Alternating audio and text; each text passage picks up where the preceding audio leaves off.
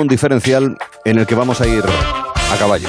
Trotando, galopando, no lo sé, pero disfrutando en cualquier caso del paseo.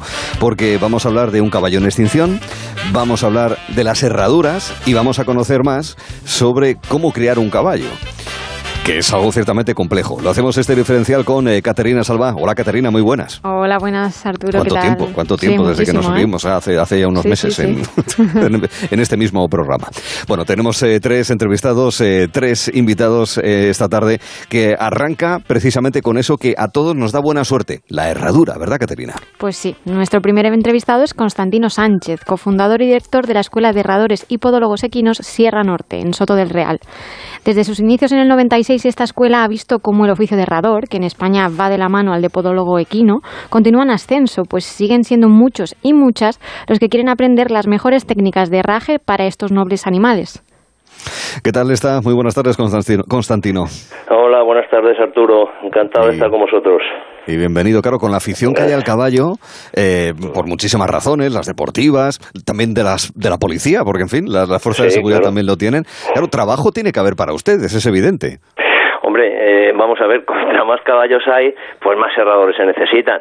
Y sobre todo hay que tener en cuenta que en los últimos tiempos eh, el caballo de ocio eh, está aumentando, pero es que también el caballo de deporte. Y entonces el caballo de deporte requiere de unos herrajes en ocasiones más especiales. Entonces, por supuesto que la forma, la, la profesión de herrador, pues va en auge y afortunadamente para nosotros como escuela, pues hay mucha demanda.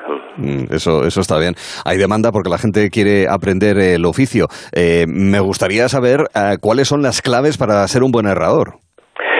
Eh, pues mira, eh, desde mi punto de vista, lo principal es tener pasión por el caballo, porque bueno, es una profesión que trabajamos en, en la calle, es decir, no trabajamos en un despacho como todo el mundo se puede imaginar.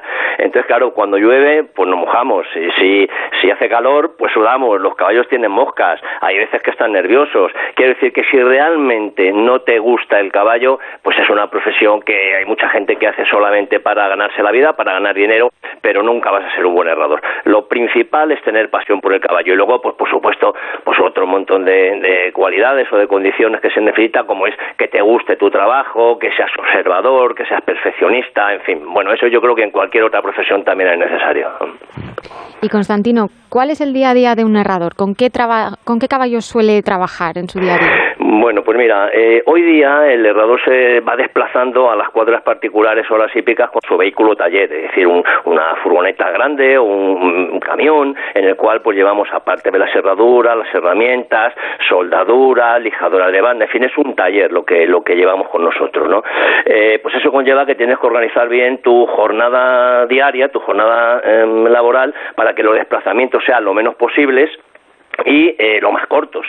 Eh, hay veces que si las cuadras están muy alejadas unas de otras pasamos más tiempo en el coche que propiamente errando, ¿no? Por eso es importante pues organizarse bien la cartera de clientes y hacer un planning semanal que aunque luego tengamos que alterar por imprevistos que surgen, por en fin, mm, percances que, tienes que ir a, poner una herradura o similar, pues que, que tengas que, que cambiar tu plan, ¿no? Pero bueno, eso por lo menos te sirve de referencia. En cuanto a los tipos de caballos que, que erramos, pues depende mucho de, de tu cartera de clientes, pero en fin, ahí abarcamos todas las disciplinas. Hay gente que se especializa un poco más en caballos de salto, hay gente que se especializa más en caballos de doma, en caballos de raíz, en caballos de, ocio, de- en fin, realmente el herrador generalista, por así decirlo, hierra todo tipo de caballos y luego ya hay herradores más especializados, más especializados en herrajes ortopédicos, ya te digo, o en herraje de determinadas disciplinas, porque el herraje no es igual ¿eh? en, en- todos los casos. Hay materiales diferentes, eh, técnicas diferentes y porque, porque las necesidades son diferentes. No es igual un caballo de doma que un caballo de salto a la hora de exigir al máximo eh, de su, de su eh, eh, potencial, ¿no? de, su, de, de- de su, de su rendimiento. Sí, de lo que van a hacer, de sus tareas Claro, y demás. claro. Ha enfatizado en la presentación Constantino Caterina que herradores y podólogos, que la escuela es de herradores y podólogos, porque Sí, hay diferencias sí. ¿no? entre herradores y podólogos equinos, Mira, ¿verdad? eh, tra- tradicionalmente en su origen la herradura no existía y en cambio se hacían, pues se hacía todo con los caballos. Los caballos eran eh, herramienta de, de agri- en la agricultura, eran eh, el, el- el- el vehículo de transporte, medio de transporte, eh, bueno, se hacía todo con los caballos sin existir la herradura. A partir de la Edad Media, porque cambiaron las condiciones en las que se mantenían los caballos, eh, empezó a, utilizarse la herradura y a ser necesaria la herradura, Desde entonces hasta nuestros días, pues tradicionalmente se ha herrado. Es verdad que es mucho más sencillo utilizar un caballo herrado porque necesita una serie de condiciones menos exigentes en sus cascos para poder trabajar con él en, lo que queramos, eh, si está errado que si está descalzo. Sin embargo, el casco descalzo ha existido desde siempre como te comentaba antes, ¿no?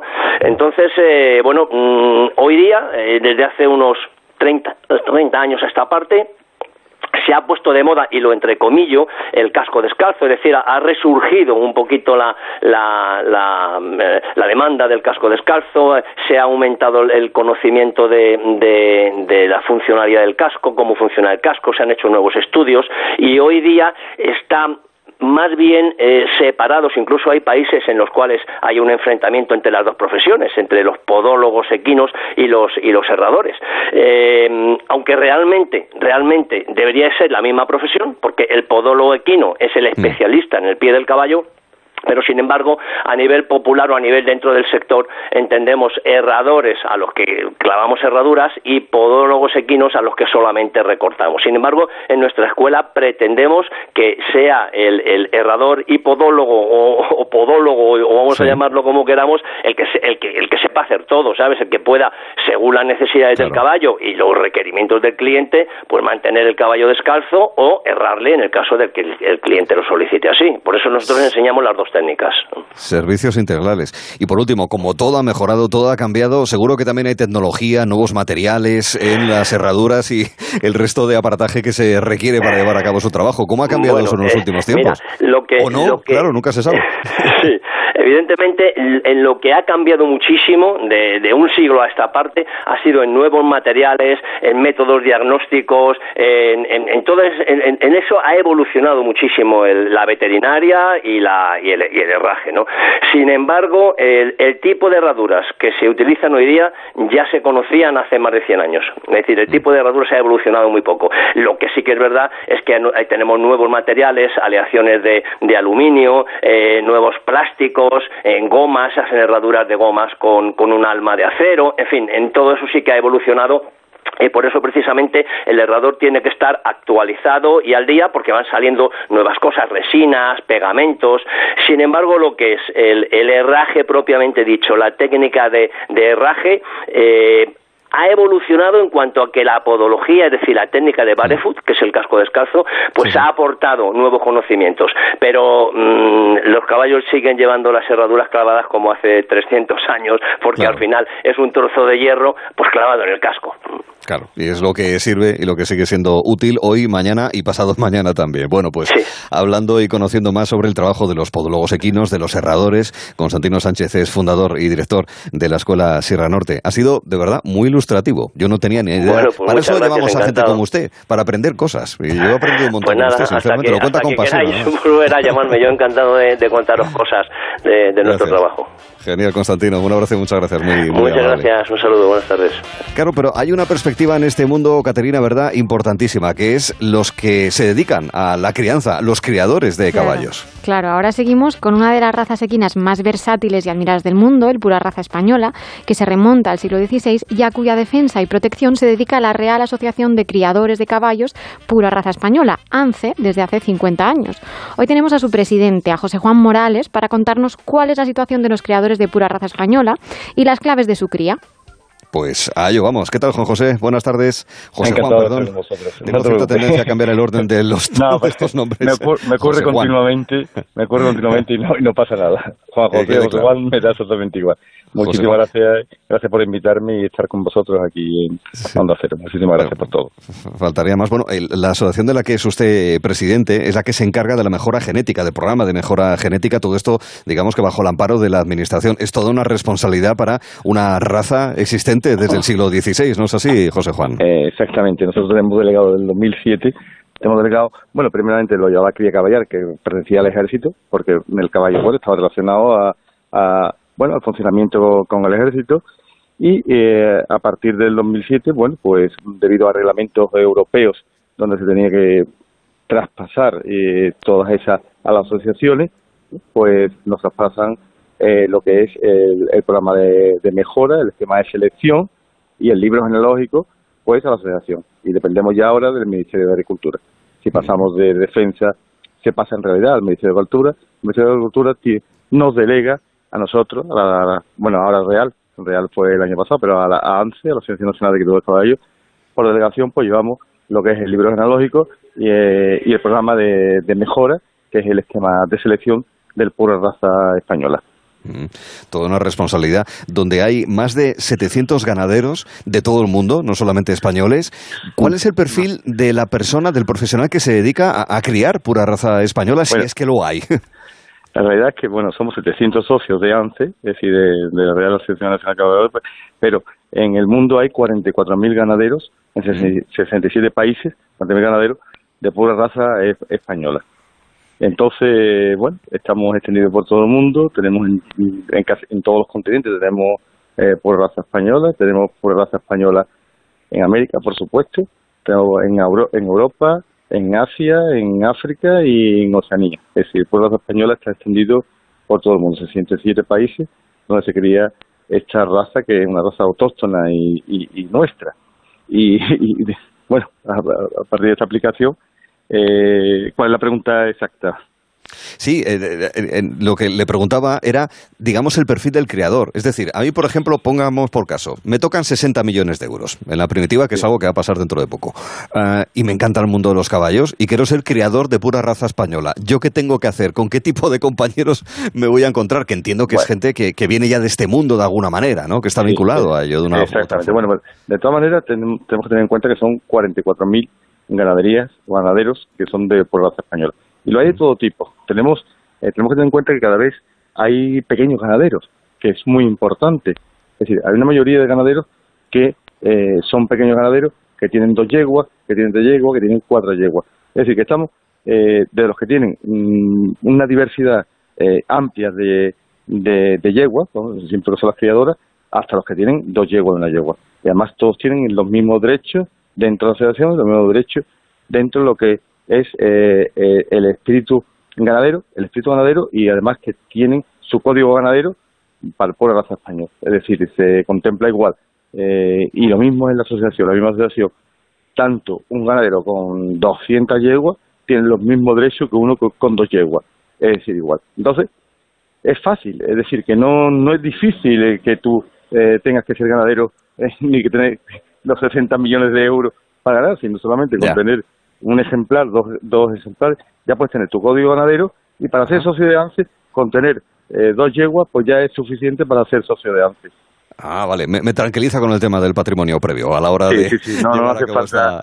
no hace falta. No hace falta eso. Pues tú puedes ser ganadero perfectamente sin ah. tener que tener un patrimonio detrás ni nada. Sí, esto es más la afición y bueno y, estar ilusionado por esta por esta mm. raza que es el pura raza española. Prejuicio tumbado. Caterina. Y José Juan, eh, ¿qué es lo que más destaca el pura raza española para usted, además de su, de su evidente belleza, no? Bueno, pues ahora mismo lo acabo de decir anteriormente cuando estaba haciendo una descripción y es la versatilidad que tiene el caballo, además de la belleza que tiene. Pero un caballo muy versátil, sirve para muchísimas cosas. Un caballo muy noble, un caballo muy tranquilo, es decir, una de las razas más tranquilas, un caballo muy inteligente, donde el aprendizaje es mucho más rápido que en cualquiera de las otras razas. No sé si está por los siglos que tenemos, es decir, y, lo que ha servido, pero sí es verdad, versatilidad, eh, inteligencia, nobleza y sobre todo una belleza increíble. Está considerada como de las razas más bellas de caballo eh, de todo el mundo. Esa es la realidad y bueno, y se está viendo, es decir, ahora mismo dentro, dentro de la raza eh, está el cabo de PN que tiene más o menos la misma el mismo número de ejemplares que nosotros ¿eh? pero nosotros también estamos así. Estamos, es de las razas en donde más ejemplares hay, donde más ganaderos hay. Como cuidadores del libro genealógico, ¿cómo se hace para que esa pura raza española perdure? Es decir, cuando se produce el correspondiente emparejamiento, ¿cómo se hace para que eh, se preserve todo ese material genético y perdure eh, con los caballos que vengan, las yeguas que vengan después? Bueno, pues es muy importantísimo para nosotros, nosotros la afiliación. La afiliación, tú eres por portador español porque tus padres, tus abuelos, eh, eh, tus bisabuelos y todo lo demás. Es decir, que ahora mismo nosotros tenemos, dentro del libro de tenemos casi 20 generaciones eh, contrastadas de que tú vienes de un raza española. Esta, además, una raza cerrada, es una raza cerrada.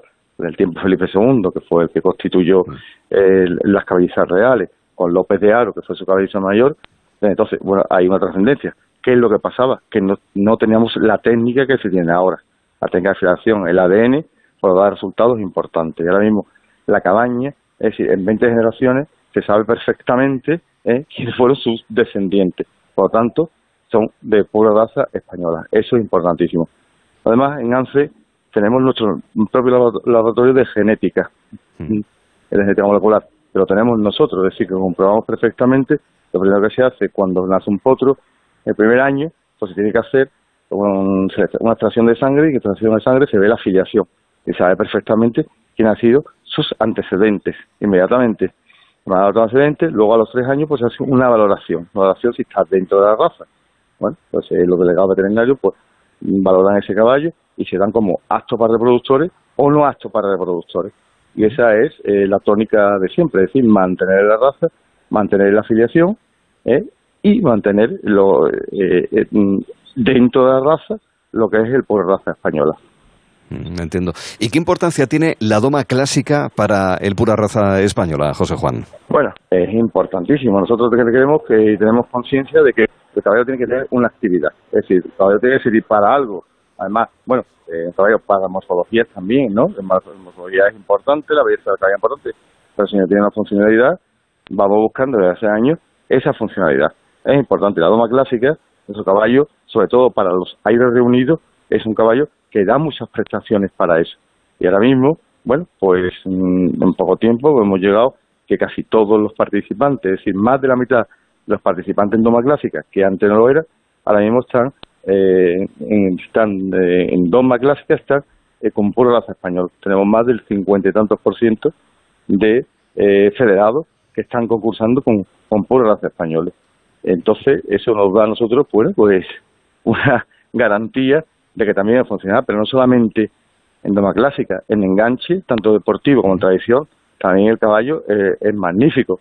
Equitación de trabajo, alta escuela, es decir, tenemos disciplina, el caballo raza español pues está dando eh, un resultado, un resultado magnífico, sobre todo por la inteligencia. El caballo es inteligente, tiene un aprendizaje mucho más rápido que todo tipo de caballo y la verdad es que ahora mismo tenemos razas que están abiertas, pues hay razas cerradas, que la nuestra es una raza de cerrada, pura sangre cerrado, pero hay otras que son abiertas, como puede ser el cabo de PN o puede ser el hannoveriano, y están admitiendo ya nuestros, nuestras hembras para poder criar, pero eso no es importante, porque una hembra mm, tiene un parto, cada 11 meses, tiene su parto, pero es que están admitiendo ya los sementales, es decir, estamos entrando en la disciplina, sobre todo más clásica, para mejorar esas razas, que son razas abiertas y son razas donde la disciplina doma clásica es muy antigua, la tienen muy consolidada, bueno, y, confían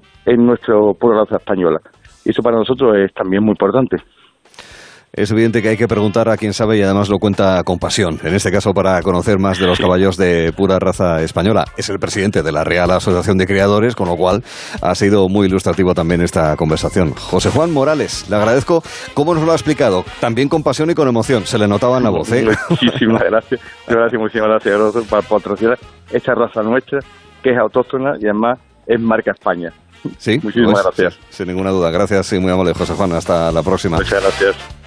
Todos los caballos son hermosos, menos de pura raza española, pero todos los caballos Caterina son hermosos y merecen que sigan entre nosotros y por eso vamos a hablar de un caballo que está, ojo, en peligro de extinción. Pues sí, eso lo sabe muy bien Ricardo de Juana, que decidió en 1986 frenar por sus propios medios la desaparición de una raza de caballo autóctono de la zona de Burgos y de Palencia que había sido fundamental para la agricultura durante siglos, el caballo losino.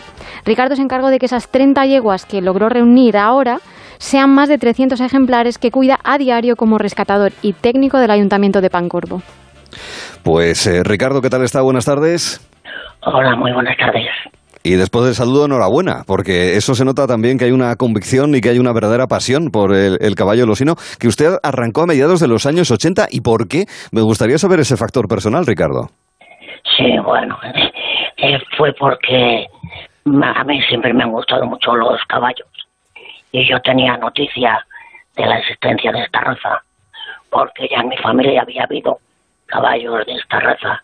Incluso hay una fotografía de un bisabuelo mío con un caballo losino. Claro, a mí me parecía que era una, una lástima que se perdiera un tesoro como es el, el caballo losino. El hecho de tener un caballo autóctono en Burgos me parecía un auténtico tesoro y que no se podía perder. Mm. Y entonces, bueno, cuando tuve edad suficiente para poderme dedicar a ello, me metí de cabeza y aquí sigo, eh, peleando por, por la raza. Se nota. Y Ricardo, ¿qué, qué otros, ¿qué otras utilidades se le pueden dar hoy en día a este caballo, a esta raza tan noble para que perviva, ya que no se utilizan más en, en la agricultura? Bueno, eh, la verdad que el caballo losino a lo largo de la historia se ha dedicado a, todo tipo de actividades a las que se puede dedicar un caballo. Se ha utilizado de montura para tirar de carros, para tirar de tilburis y tartanas.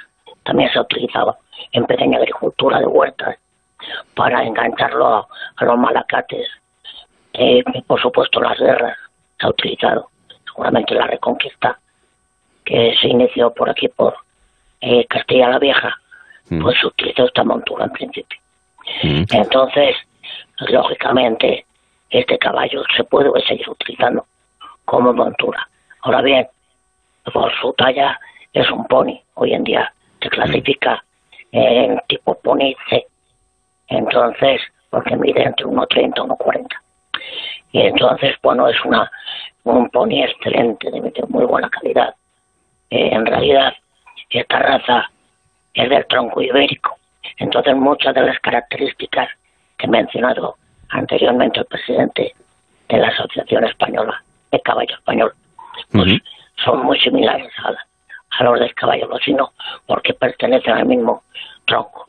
Ya No, lo no tanto lo físico como lo psíquico, claro. Claro. ¿Y lo habitual de los sinos que estén estabulados o que sean salvajes?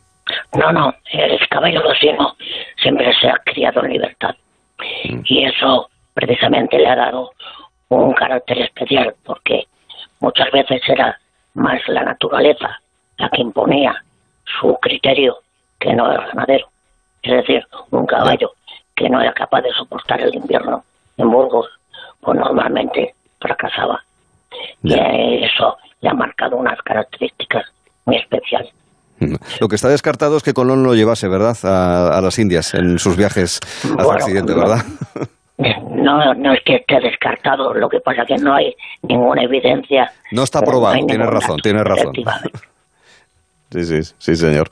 Pues el caballo losino, que además es uno de los elementos cruciales de unos parajes como son Pancorvo, las Merindades, el norte de Burgos, que obviamente tienen a este animal como uno de sus eh, patrimonios. Recuperándolo y dándole la enhorabuena, queremos eh, decirle hasta la próxima a Ricardo de Juana como rescatador de la raza losina, lo cual, ya digo, requiere no solamente un saludo, sino también unas felicidades. Ricardo, muy amable y gracias por contárnoslo aquí en Onda Cero.